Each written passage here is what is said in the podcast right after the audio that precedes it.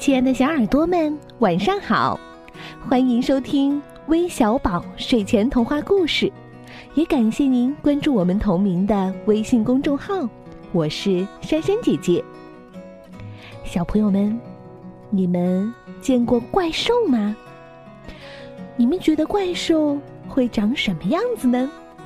他们喜欢吃什么呢？今天让我们来认识一个吃掉黑暗的怪兽。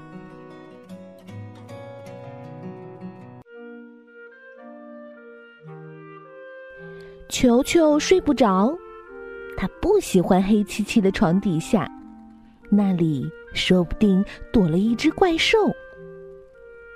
嗯，这一回还真的有哎。一只好小好小的怪兽，小的连看都看不清楚。但是这只怪兽觉得身体里有一个好大好大的洞，让它老是觉得好饿好饿，饿得不得了。他试着咬了一口床底下的毛拖鞋，呀，难吃死了。他啃了一口玩具车。哎呦，牙齿好痛！接着，他发现了一个好东西，是个盒子。他从盒子上的一个小洞往里面看，看到里面装满了黑暗。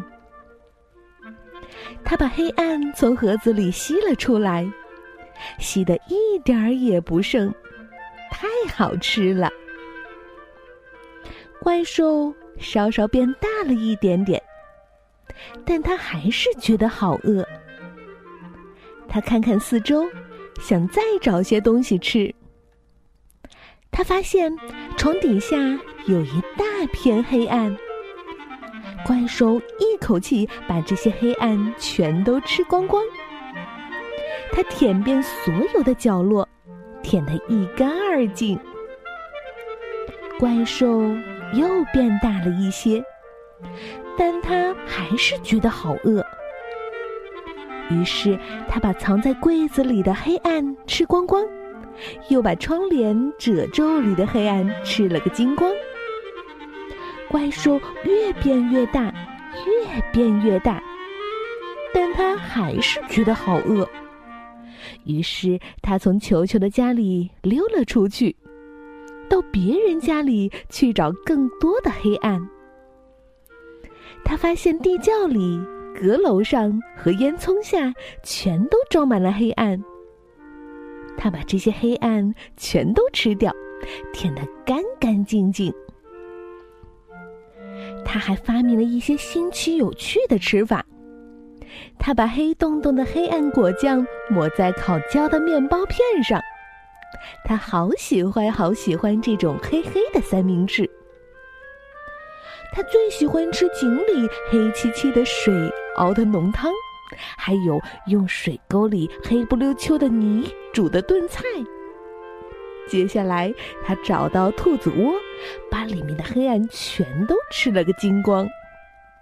哦，还有狐狸洞，啊，真是世间美味儿啊！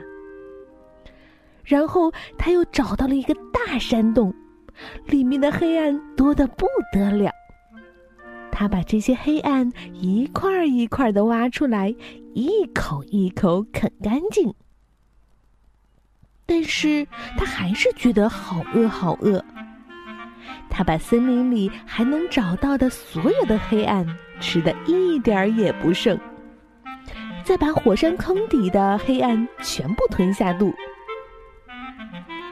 虽然怪兽变得越来越大，越来越大，可他还是觉得好饿，好饿。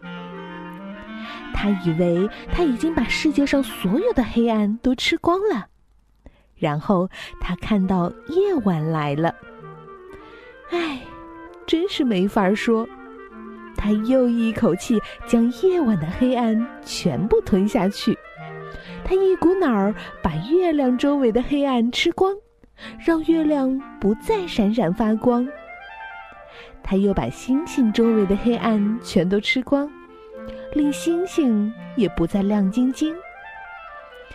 现在已经完全找不到一丁点儿黑暗了，没有黄昏，没有黎明，没有阴影，也几乎没有梦了。到处都是光，又强又刺眼的光。怪兽坐在一个寂寞的星球上，觉得非常忧伤，因为它没有黑暗可以吃了。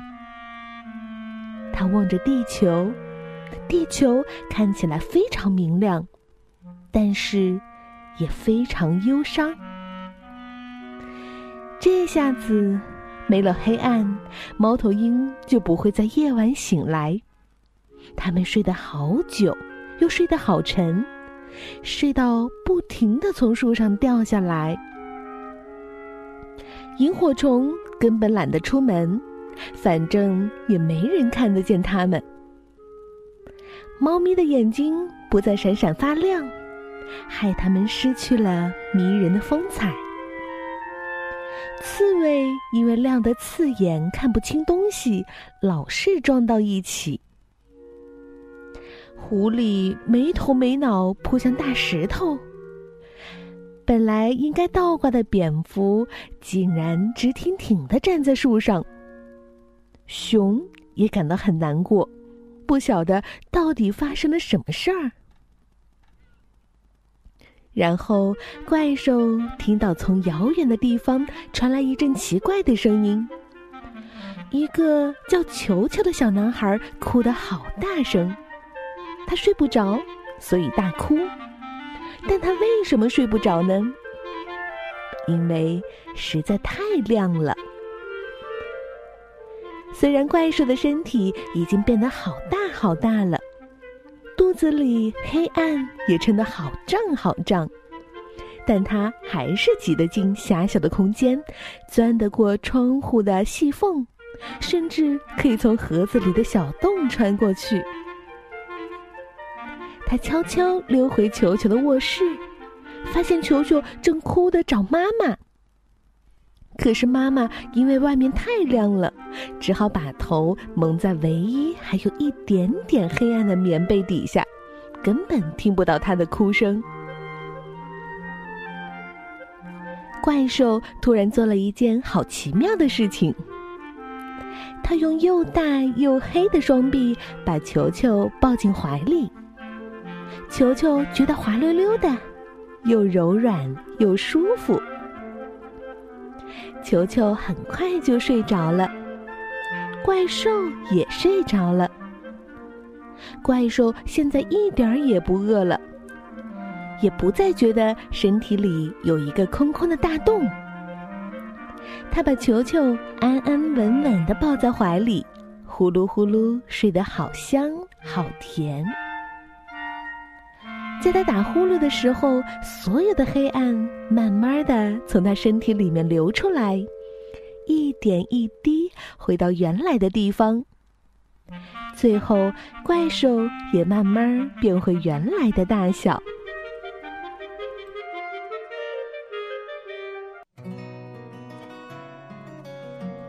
哈哈，让我们来看看都有哪些小听众害怕怪兽，但又想听怪兽的故事吧。首先是来自江苏苏州的鲁艺阳小朋友，今天是他五岁的生日，他想在生日这天听一个怪兽的故事。宝贝儿，生日快乐！韦小宝终于实现了你的这个生日愿望吧？你开心吗？另外还有来自广东广州的方红熙，来自福建厦门的陈红月，来自辽宁阜新的王子睿。